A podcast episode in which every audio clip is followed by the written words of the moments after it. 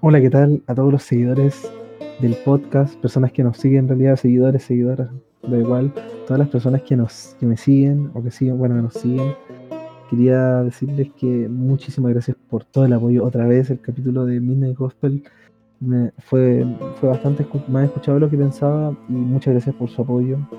Si bien de nuevo tuve demoras, pero fue que justo tocó la salida de The Last of Us, exámenes finales de mi carrera y aparte de eso, me tocó poder conseguir dinero para poder comprar un micrófono para poder grabar con mejor calidad.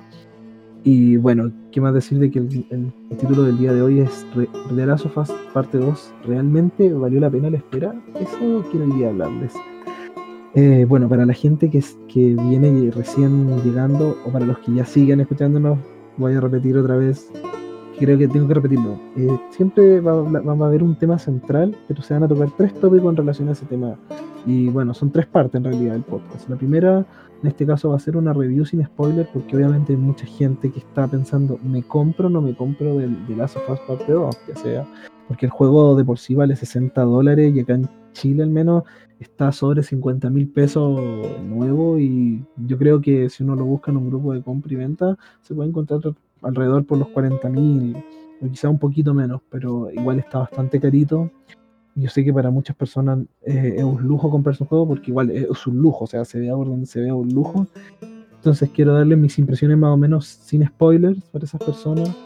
Bueno, siempre yo recomiendo más que me, escuchen la opinión porque en realidad yo soy una persona bastante, o sea, en el sentido de que yo te puedo dar mi opinión, pero creo que lo, lo más importante tú como consumidor es que entres a YouTube y busques gameplay no comentado y veas cómo es el juego y te hagas una idea. Quizás te vas a comer algunos spoilers del comienzo, pero tienes que ver más o menos cómo es el juego en realidad, porque más que yo te diga, no, es que a mí me parece esto, es algo muy subjetivo. Y bueno, este, este juego se sabe de que es como el de, la, de Last Jedi de los videojuegos. Entonces mucha gente lo ama, otros lo odian, y está uno está en el punto de que o, lo amas o lo, odias el juego. Y yo creo que hay que cambiar un poquito eso. Por lo mismo, en la primera parte va a ser un review sin spoilers para la gente que no lo ha podido comprar y está en la duda. Segunda parte quiero hablar de las polémicas. Este juego, desde antes de su salida, ya estaba lleno de polémicas, de todo tipo.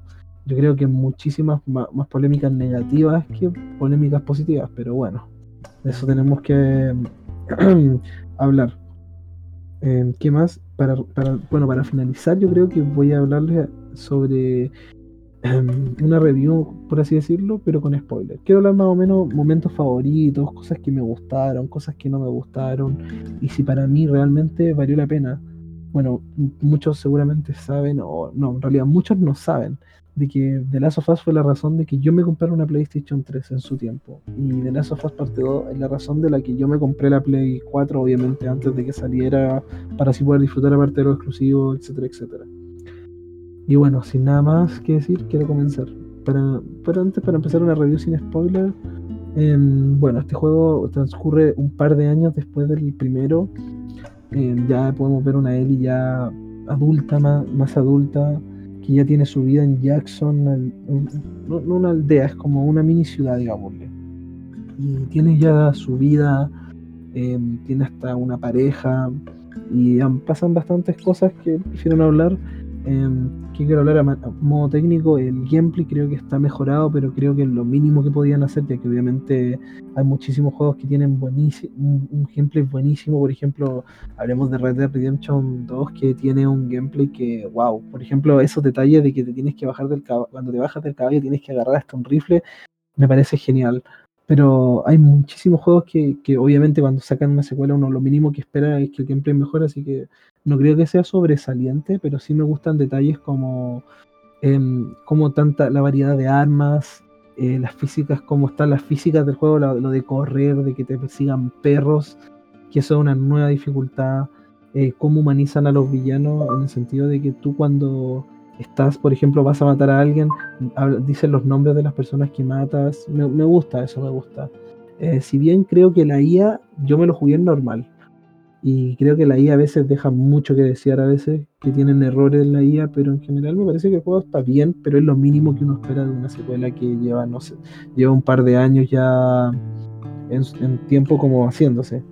¿Qué más? La historia, wow. La historia, yo creo que acá no puedo hablar nada, pero yo creo que este juego tienes que ir, ¿cómo decirlo? Si tú vas a jugar de Last of Us Part 2, creo que tienes que ir preparado a que nada es como tú crees que va a ser. Solo eso te lo puedo decir. La historia yo creo que personalmente a mí me gustó mucho, pero el final creo que hay algunas cosas que no estoy de acuerdo y algunas cosas que pasan entre medios que tampoco estoy de acuerdo y cómo se dan y el tiempo. Pero en general creo que la historia eh, deja un bonito mensaje al final.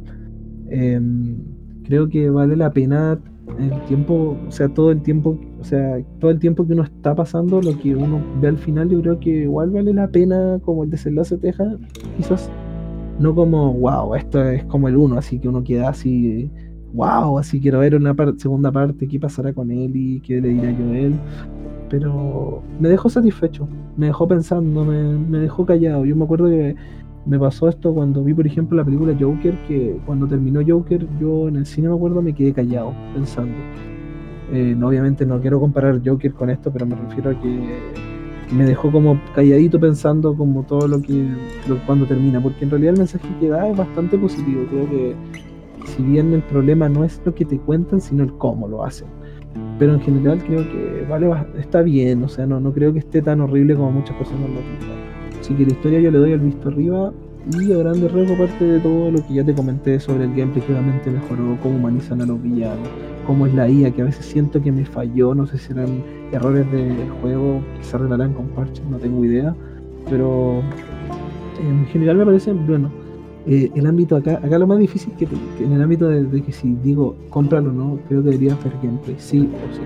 O sea, ahora comprarse un juego de verdad sale muy caro yo tuve la plata guardada hace tiempo ya porque era mi juego favorito, entonces es, bastante, o sea, yo puedo dar, pude darme el lujo de comprarlo, al igual que ahora tengo que recibir Ghost of esta semana y también quiero hablar de eso más adelante en el podcast, pero mm, quiero decirles de que por favor vean gameplay, no, no, hagan caso a las personas que lo endiosan este juego con 10 o a las personas que le tiran mierda y le llenan de cero. No, yo creo que estoy ahí en desacuerdo. Nunca las cosas tienen que ser absolutas, nunca. Los absolutos son horribles. Pero ¿saben qué? Les voy a dejar algo. Yo creo que cuando algo te gusta, tú eres capaz de verle cosas malas, pero a pesar de eso te sigue gustando. Y eso es lo que me pasa con este juego. Cada vez que pienso sobre este juego, hay muchas cosas que me gustan y también hay cosas que no me gustan. Pero cuando algo te interesa tanto, logras tú ver eso y como que dices, ya, lo entiendo, lo acepto, pero aún así me gusta muchísimo. Y eso me pasa con The Last of Us. Eso es lo que tengo que decir. Así que yo creo que más que ver guías o análisis, es ver gameplay a secas y opinar con lo que uno ve. Si bien no es lo mismo ver el juego a jugarlo como tal, porque se siente muy bien jugarlo, muy bien, eh, creo que vale muchísimo la pena ver porque así ya te hace más o menos una idea. Si de verdad no tienes tantos recursos y y, es muy complejo para ti comprarlo, te diría que esperes mejor, aguántate una rebaja, no va a desaparecer el juego, lo van a revender muchísimas personas que lo van a odiar, muchísimas personas que se lo dan vuelta y luego los venden porque no tiene multiplayer, ojo, no tiene multiplayer este juego como el 1, quizás le vayan a agregar, no lo sé, lo dudo, pero no y no tiene tampoco tanta rejugabilidad más allá de los coleccionables. Así que yo creo que este juego va a bajar rápido de precio. De aquí a dos meses más va a estar a 30 mil pesos, quizás ya usado o quizás menos. Así que eso más que nada. Y bueno, pasando ya a la segunda parte de las polémicas. ¡Wow! Esto, estoy aquí ya tengo para rato. Primero que nada, el crunch. El 70% de los empleados de Naughty Dog supuestamente ya dejó la empresa. Em, yo creo que todo esto es verdad. Em, no puedo ser tan ciego de verdad tuvo que haber tenido un crunch horrible este juego. El costo humano que tuvo que ser para Naughty Dog debe ser increíble.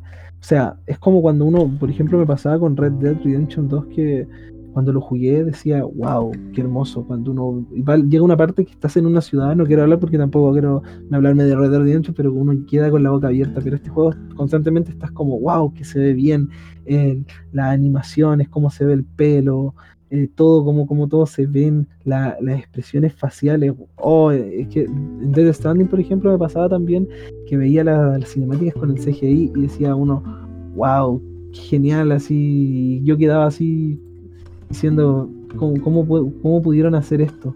¿Cómo pudieron hacer esto? De verdad, así como que yo quedaba callado diciendo, ¿cómo pudieron hacer esto? Y me parece increíble lo que hizo Naughty Dog, es increíble, pero también yo me pongo a pensar el costo humano que el significado a las personas que quedaron hospitalizadas, lo encuentro terrible.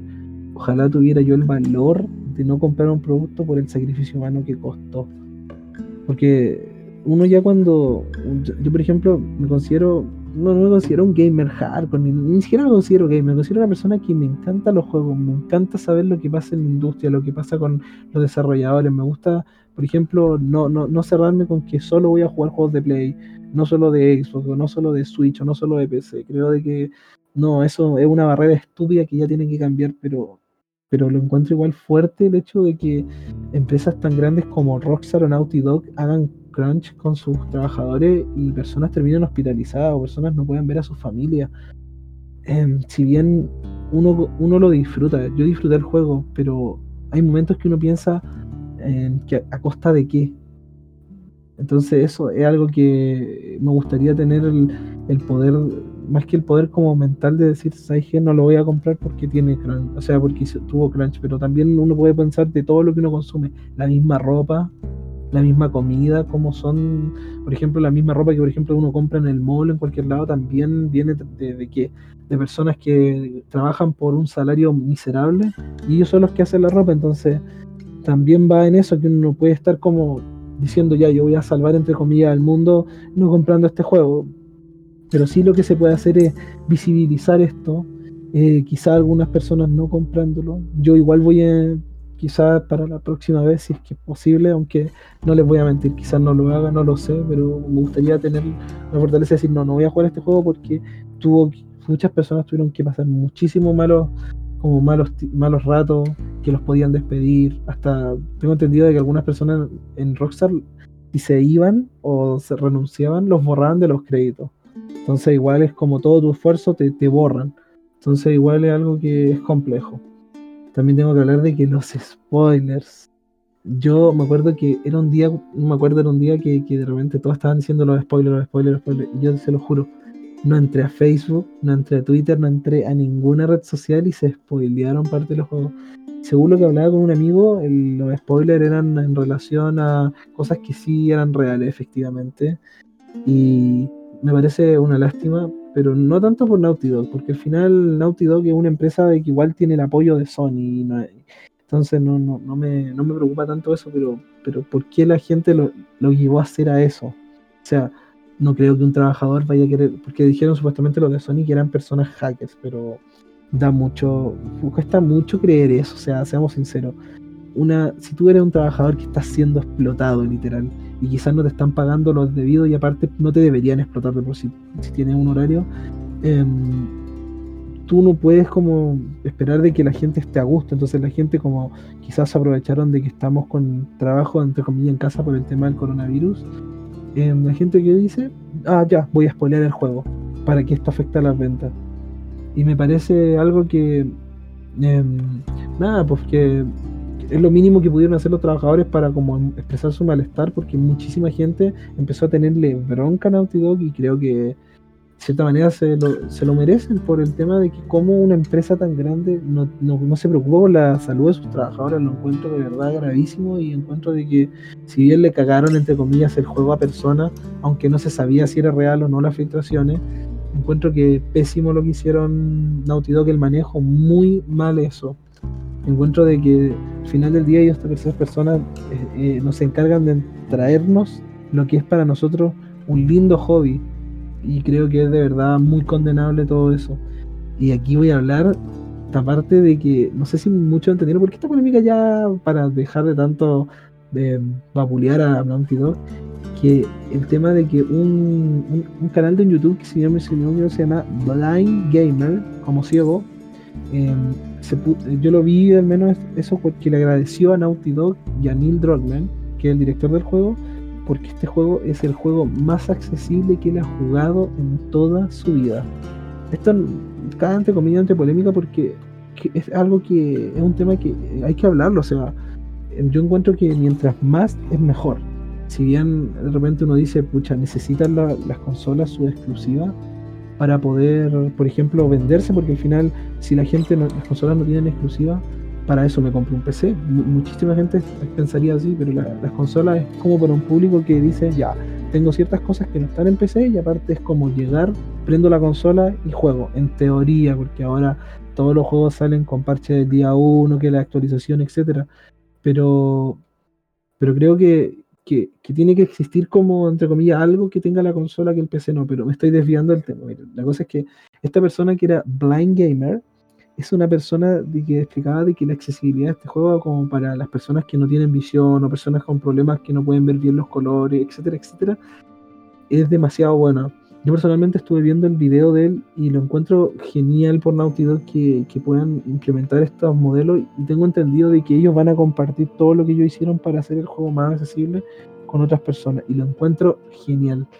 Como lo que hizo Microsoft con su controller eh, Adaptive Controller, no sé cómo sería en español como control que se adapta a las personas, que es como bastante raro. Eh, lo encuentro genial. Yo encuentro que eso es lo que tienen que apuntar los videojuegos, que uno lo vea como mientras más personas lo disfruten, mejor. Da lo mismo, por ejemplo, si, no sé, el juego eh, tiene, ¿cómo decirlo? Me refiero a, cómo son los personajes, que, lo ideal es que exista mayor diversidad. Yo encuentro que eso es lo que tiene que apuntar ahora el mundo de los videojuegos, que exista más diversidad de, de tanto personaje, de todo tipo. Creo que eso es lo que es el futuro de las consolas o los, videojuegos en general, que tienen que apuntar a mayor diversidad, porque al final nosotros ganamos. Nosotros como jugadores ganamos y toda la gente gana y la misma empresa gana porque al final terminan obteniendo mayores ganancias. El mismo caso de Death Stranding que no vendió tan bien en Play 4, pero con las ventas de PC pues, sirve y siguen ganando dinero. Por ejemplo, el caso de Death Stranding, pero hay muchísimos casos más de juegos indie que llegan a Game Pass, por ejemplo, de, de Microsoft y tienen mayores ganancias y la gente lo sigue apoyando, entonces lo encuentro genial. Eh, aparte de eso, quiero hablarles ya otra cosa más o menos negativa que vendría siendo el review bombing que recibió de Last of Us. Uf, aún me acuerdo que en el juego cuando salió tuvo nota de 0.1 creo, o .2, no me acuerdo, pero ah, aquí tengo una opinión bastante, quizá, no sé si impopular, pero creo que estoy en contra del review bombing. Creo que una estupidez para mí como, ya, si yo no estoy en desacuerdo de que una empresa haga ciertas cosas malas y es mi única manera de, de como decirle a la gente, oye, este juego es una mierda, porque la crítica lo alabó. Y si bien Em, entiendo de que mucha gente no confía en la prensa porque es vendida y yo no, no, tengo tanto conocimiento del tema en el sentido de que no creo que sea como, ya, te paso mi, yo te paso mi juego para que le haga una reseña, toma, ponle un 10 o si no, no te doy más. No creo que funcione tan así porque em, creo que tiene que haber otro mecanismo quizá de interno o quizá puede ser también que yo estoy equivocado y simplemente Sony, entre comillas, puso los maletines pero más allá de eso, ¿qué importa en realidad lo nota de la crítica? En el sentido de que la gente a veces se preocupa tanto en darle número a, por ejemplo, por ejemplo, cuando salió el Breath of the Wild me acuerdo que tenía 97, 98, por ahí no me acuerdo bien al comienzo y la gente, algunas se enojaba con medios porque le daban unas décimas menos, o sea, ¿qué importa? Si al final un juego para la, crítica puede ser un 10 de 10 y para los usuarios puede ser una puta mierda. Por ejemplo, yo doy el, mi ejemplo personal, era Automata. Ni Automata no creo que sea mal, mal, juego. Me gusta su gameplay, pero la historia no, no sé, no, no me la puedo tragar y eso fue lo que me hizo dejar el juego. Pero es un caso personal mío, hay otras personas que les encantó y quizás si lo juego de nuevo quizás me pueda gustar como ha pasado con muchísimos juegos que en algún momento no los disfruté. Entonces creo de que el review bombing, no estoy de acuerdo en el sentido de que la gente es como, ya no, no, me, no, no me gustó el juego, ya le voy a dar un cero. Y es como, ¿qué sacas? ¿Qué sacas con eso? Por ejemplo, la gente decía que con el review bombing supuestamente The Last of Us 2 iba a fracasar y yo no veo que sea un fracaso. Quizás si sale un The Last of Us parte 3 no sea tan rentable como el 2. Eso yo creo que sí puede ser. Pero pero creo de que es una estupidez, o sea, no puede ser de que cada vez que salga eh, un juego exclusivo, sin importar la plataforma, siempre lo bombardeen Creo que ahora salió el Mario Origami el día de hoy. No, no, perdón, no el día de hoy, hace unos días porque esto lo estoy grabando el día 20 de julio. Y creo que salió el Mario Origami, creo que se llama. Y tiene nota 6,2. Yo de la verdad no, no, he jugado Mario Origami. porque no, no soy tan fanático de los Mario, pero, pero no creo que un exclusivo de Switch en general eh, tenga tan mala nota. Por ejemplo, no sé, el Bob Esponja, este, el último juego, tengo una nota 9.1, que obviamente solo hicieron en relación de burla a The Last of Us Parte 2, como todos los memes que le hicieron. Si bien a mí soy una persona que me da lo mismo, o sea, si lo hacen, ya háganlo, pero creo de que la gente también, más allá de que decir como, ah, yo hago esto para advertir, advertir a otros de que no compran algo que es una mierda y que la crítica lo alaba, creo que la gente debería aprender a revisar, ver gameplay y ver, ya, de verdad vale la pena o no, no solo guiarse por un simple número, porque al final hay muchos juegos que pueden ser muy alabados y quizás no sean tan buenos.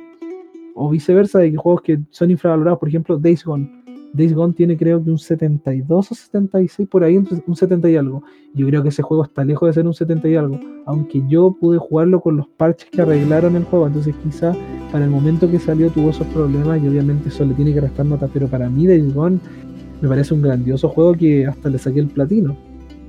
Y lo saqué sin querer, ni siquiera lo saqué con querer, entonces creo que el review viene una estupidez creo que sí está justificado en este caso por el tema de todas las polémicas que tiene Naughty Dog, que de verdad como empresas tienen que replantear muchísimas cosas.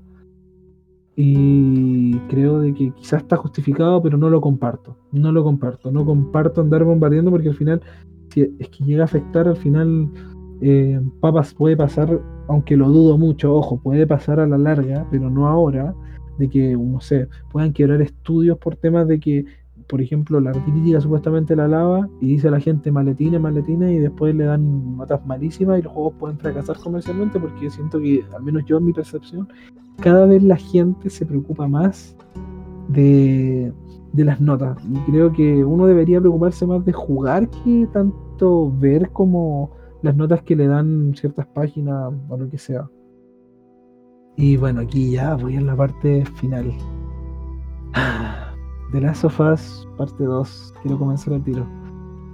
Ah, voy a hablar con spoiler y si realmente valió la pena.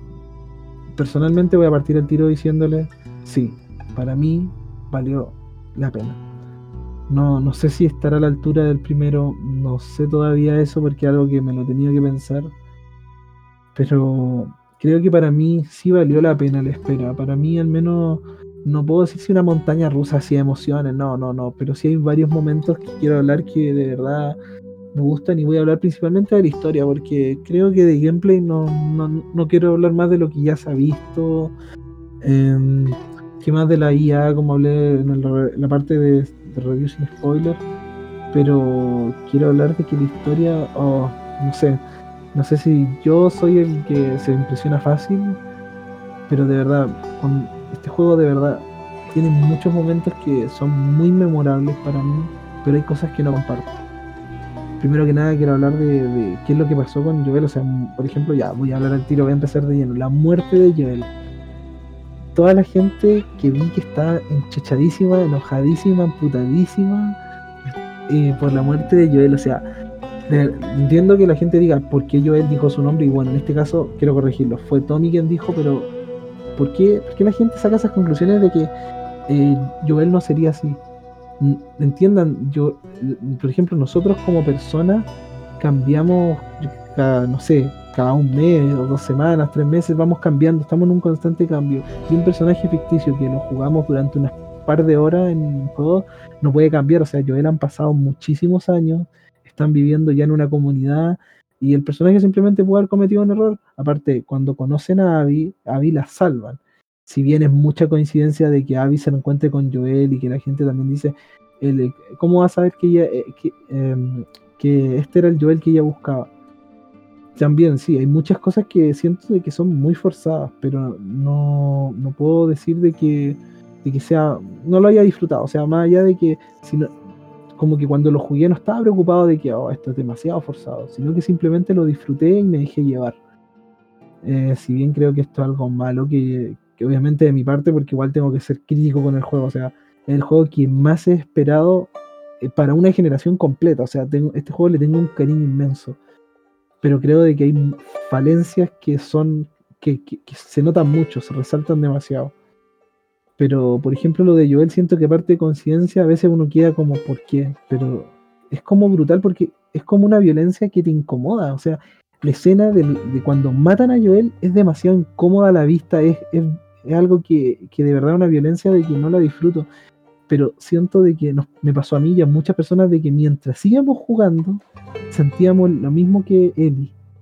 ¿Qué es lo que sentía Ellie? Disfrutaba entre comillas matar, pero después llegó al punto de que Ellie mata a Nora y ahí se marca un punto de inflexión. Que ese punto es donde me encanta el juego. esa parte me encanta porque tú mismo ves a Ellie disfrutando, respirando la espora y ves una Nora que te, ruega prácticamente por su vida. O sea, no, en realidad no te ruega, te dice no te voy a ayudar, no te voy a decir nada.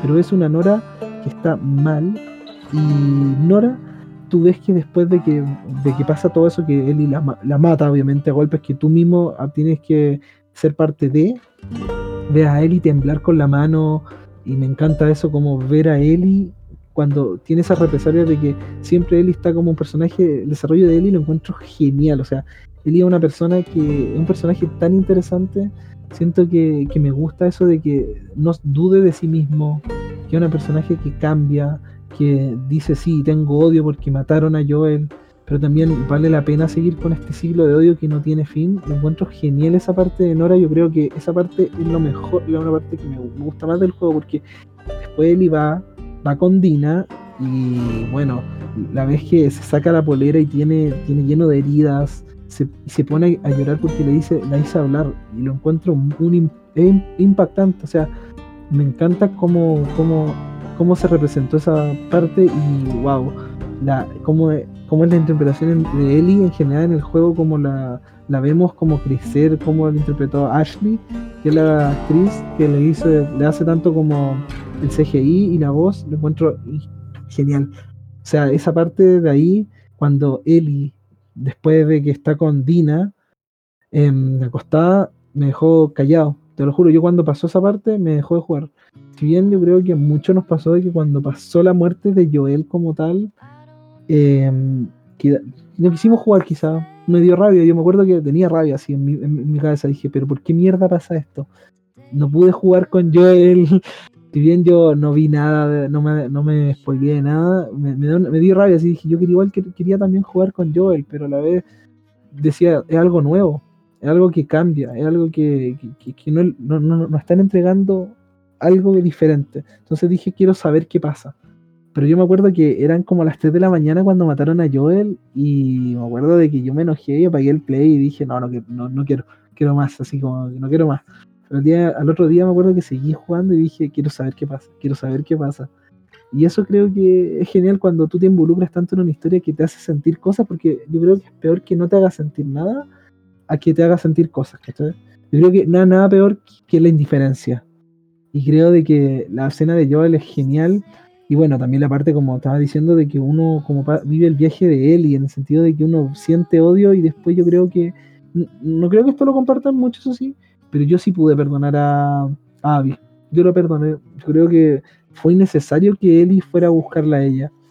Creo que fue totalmente innecesario esa parte y quizás se tuvo que haber dado en otro contexto. Pero bueno, antes no, quiero ir tanto al final, quiero hablar también aparte de los personajes. Creo que me gustan los personajes nuevos. Me gustan en general todos los personajes nuevos que tiene de las sofás, partiendo por, la, por los Scar y los Wolf. Me, me, gustan las dos facciones que existen ahora, eh, me llaman muchísimo la atención los nuevos personajes, los Scars, creo que son bastante interesantes porque los Wolves es como otra ciudad, otra, otra como mini ciudad, digámosle, que tienen todas sus cosas, pero creo que los Scars son bastante interesantes. Eh, me, llama bastante la, atención en ese grupo.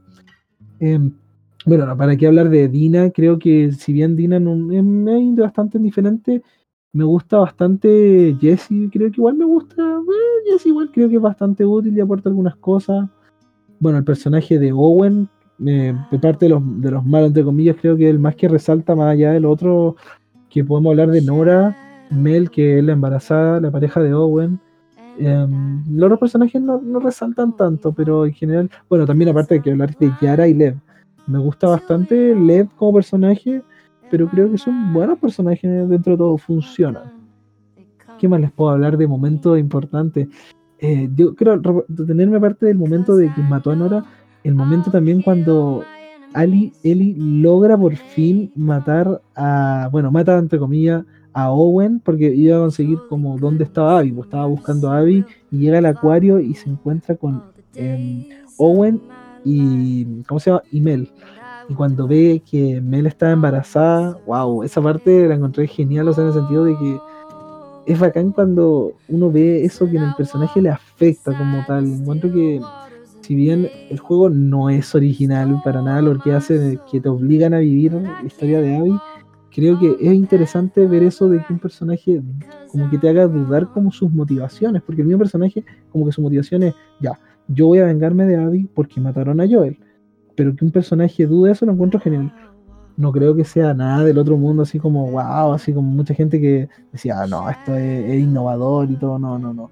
Pero creo que es genial creo que es, es, muy genial como uno pasa del punto de que uno disfruta, entre comillas, cazar a las personas que estuvieron envueltas en el asesinato de Joel y después pasar al punto de que ya no, no sientes que está bien lo que está haciendo él y sientes que ya eh, es demasiado lo que ha visto. O sea, imagínate, matar a tantas personas es como una matanza infinita que nunca va a parar.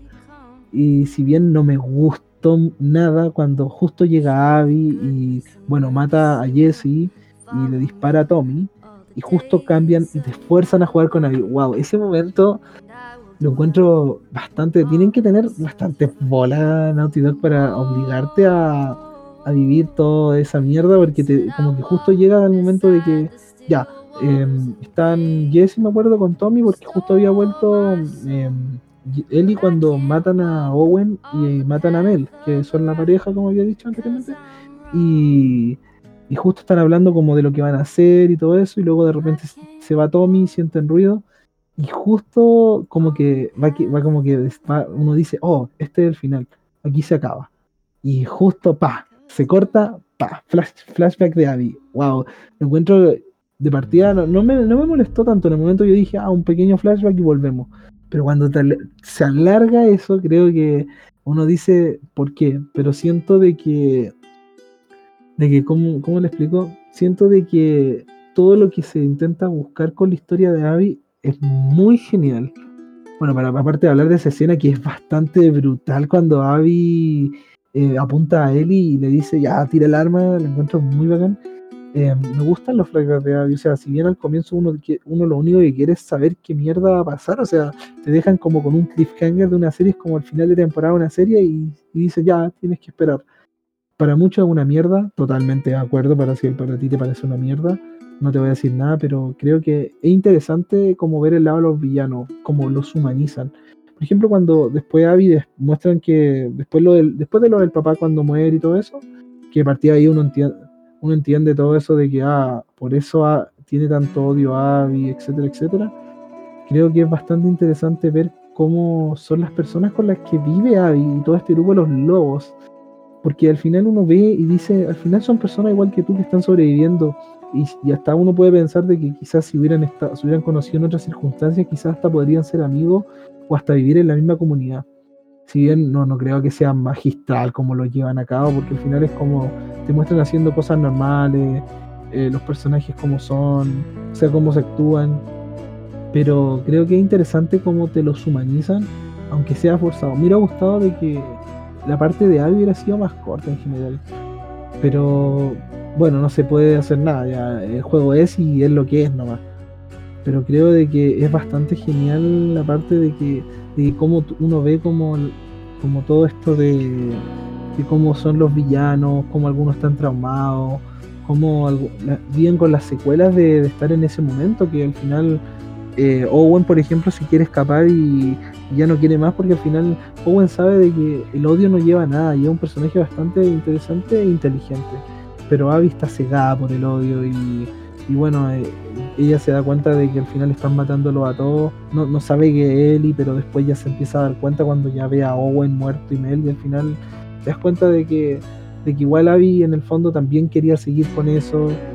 Y antes de llegar a la parte que, bueno, todos sabemos, en que se pelea Abby con él quiero hablar de la parte cuando se conoce Abby con, con Lev y ¿cómo se llama esta personaje? Ay, ¿cómo se llama? La tengo en la cuenta. Yara, Yara, Yara, Yara. creo de que es muy genial esa parte de como, es como ese arco, podemos decir, esa parte, porque creo de que si bien es, forzar como algo que, ya se ha visto en muchas cosas, en muchas series, películas, que es como, como tener que todos los personajes pasen por cosas muy como tristes para poder empatizar con ellos. mucha gente dice, esto es muy básico, esto es muy... Pero si funciona, es como cuando uno dice, si algo está roto, o sea, si algo no está roto, ¿para qué romperlo? O sea, es como la forma más fácil. Si bien acá me hubiera gustado de que Naughty Dog hubiera hecho otra manera para poder empatizar, siento de que la historia de Lev y Yara son bastante interesantes. Y al menos la disfruté bastante. Creo que es muy interesante eh, cómo, por ejemplo, pasa lo de, que Lev tiene que matar a su propia madre, lo encuentro fuerte. Cuando Lev se escapa, porque encima Lev es mujer, no me acuerdo bien su nombre cuál era, pero yo me acuerdo que Lev, es mujer, pero se rapa, la cabeza porque quiere ser parte de. Pero la parte de que, eh, ¿cómo se llama? Lev tiene que ver a su hermana, que es Yara. Em, cuando Yara pierde el brazo, mucho brutal esa parte. hay hartas partes que uno dice, ¿y de qué sirve todo este odio de mierda? O sea, también hay uno que empieza a cuestionarse ya, ¿de verdad quiero apoyar a Ellie? de verdad este es mi personaje y por eso me gusta todo lo que se hace. O sea, me, gusta que a pesar de que te esfuercen a vivir cosas que obviamente es como la manera más fácil de lograr empatía que hacer que los personajes sufran y sufran y sufran. Eh, creo que es genial como uno de repente estaba jugando y dice de verdad, quiero ayudar a, a, Eli, o sea, de verdad. Por ejemplo, lo que pasa en la aldea de, de, donde está de donde está Yara y Lev, también en esa parte es brutal, o sea, ver cómo, cómo, hay una guerra entre dos bandos, entre los Scars y, los Wolves, lo encuentro genial, pero hay una parte que de verdad cuando, cuando llegas ahí a la aldea y ves que está Lev ahí llorando y que la mamá le intentó hacer daño y Lev la tuvo que matar, es fuertísimo, porque es, es como, de verdad que te deja así como es una puta mierda porque al final son dos bandos de personas que podrían estar sobreviviendo juntos contra esto. Y si uno se pone a pensar en si hubiera sido un diferente contexto, quizás las personas, ellos hubieran sido todos amigos, pero al final no, porque al final los, los Scar al menos son un culto, un culto religioso por poco y que tienen, tienen como ciertas reglas y ciertas cosas. Y los Wolves buscan la manera de sobrevivir, entonces, pero eso de que es como cuático de que al final la mayor amenaza, uno piensa, no son los zombies como tal, sino nosotros mismos como especie. Entonces, eh, nosotros como humanos, imagínense, imagínense tener que ver todo, todo como, por ejemplo, una persona, como en el caso de Abby, tener que ver cómo las personas que acabas de, entre comillas, ayudar, de que le acabas de salvar la vida, porque bueno, en realidad Lev le ayuda a Abby cuando le corta la soga, pero en realidad él, Abby le ayuda para que ahora siga viviendo y dice ya le estoy salvando la vida, pero ¿para qué? Si al final sus vidas como tal son una puta mierda, o sea, imagínate, guerras de, dos bandos, es horrible, o sea, em, si bien no estoy de acuerdo con muchísimas cosas que pasan, creo que es bastante, eh, ¿cómo decirlo? Es bastante triste el juego. Yo creo que, que ese juego, cuando los creadores decían este juego no va a ser divertido, se referían a esto, la gente se lo toma literal y todo, pero creo que es bastante fuerte emocionalmente hablando. Em, creo que ah, por esa parte, la parte de Abby, si bien es bastante forzado todo lo que te hacen ver, que es para empatizar con ella, me gusta la historia que me cuentan, pero siento que es demasiado extenso. Creo que toda esa parte es demasiado extensa de que desde Abby, desde el punto de que la muestran joven con el papá, hasta el punto que está con Lev y está con Yara. Encuentro que es un arco bastante alargado, más que muestran flashbacks con Owen, sin contar los flashbacks que tiene Ellie también. Creo que eh, eso, los flashbacks deberían haber ido al comienzo al menos de Ellie. Y bueno, los flashbacks de Abby deberían haber sido mientras uno estaba jugando, que por ejemplo pasara algo y de repente como que Abby cierra los ojos, pa, flashback. Y una cinemática, ni siquiera gameplay, cinemática nomás, pa. Entonces, son pequeños detalles, pero creo que es bastante interesante. ¿Qué otro momento también que me dejó, eh, bueno, más o menos hablando, me dejó así callado el momento en que Joel le dice la verdad a Eli. Cuando le dice Eli, si no me dices la verdad, yo no, no, vuelvo a la a Jackson. No lo encuentro, wow, lo encuentro que era lo que al final esperaba, pues, que, que al final hubiera esa confrontación, que, que al final Joel tuviera como la fortaleza de decirle, ¿sabes qué? Eh, Meli, yo de verdad preferí salvarte a ti antes de que tú murieras y lo encuentro que es brutal, o sea, lo encuentro que, que, como esa escena va de la mano con lo que pasa con Nora, es como muchísimas cosas pasando y wow, lo encuentro muy genial, muy pero muy genial esa escena y de verdad esa escena como que me dejó no llorando, pero me dejó así también como marcando copado, por así decirlo. Y bueno, la parte más allá del hablando ya del final, eh, Eli, bueno, muestran un, falso final que es cuando Eli está con Dina y justo está con, entrando una oveja y siente una pala que se cae y la recuerda a Joel.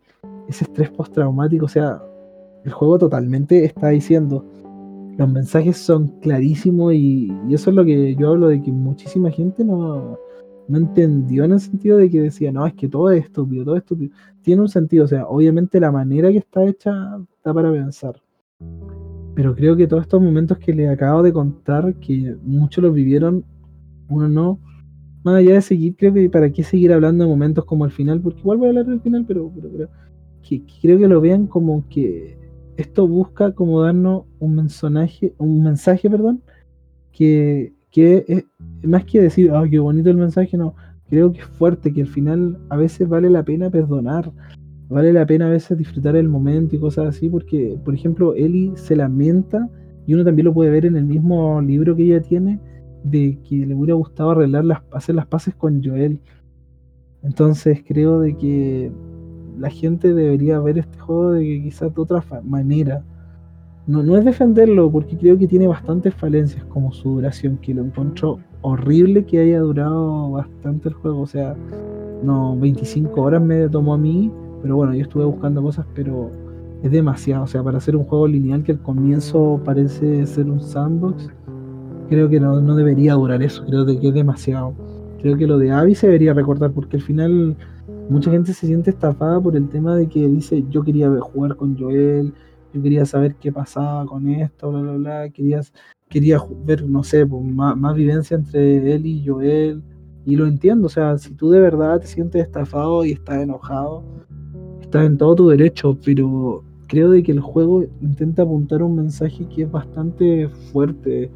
No, no, no creo que este sea el juego de la década, no creo que sea el juego quizás de la generación, aunque el tiempo va a decir todo eso, pero creo de que lo que te deja pensando al final, que bueno, al final, yo creo que muchas personas lo saben, o bueno, ya lo jugaron, que Eli perdona a Abby, pero, pero tú cuando vas a buscar a Abby, notas que Abby ya se dio cuenta, ya no quiere más odio. Abby ya no, no quiere más, o sea, Abby, por ejemplo, muestran que sigue con Lev y busca la luciérnaga. Abby crece como persona, y eso es lo que le permite vivir como en paz. Abby ya, ya no, no le importa a Eli Abby crece, Abby no le interesa lo que haga Ellie, pero en cambio Ellie tiene un estrés postraumático porque obviamente vio morir a muchas personas queridas y bueno, eh, perdió a la persona que más le importaba, pero aún así no lo justifico, no lo justifico porque al final, eh, eh, este, por ejemplo, si en el caso hipotético Ellie mataba a Abby, después Lev buscaría venganza, luego imagínate que Lev mate a, a Ellie, luego Dina va por Lev y así sucesivamente, creo de que el mensaje es claro, es algo positivo entre comillas, porque al final te deja como que uno tiene que ver de que, la venganza no te lleva a nada, o sea, tener tanto odio, tener tanta bronca, tanto sufrimiento, ¿para qué?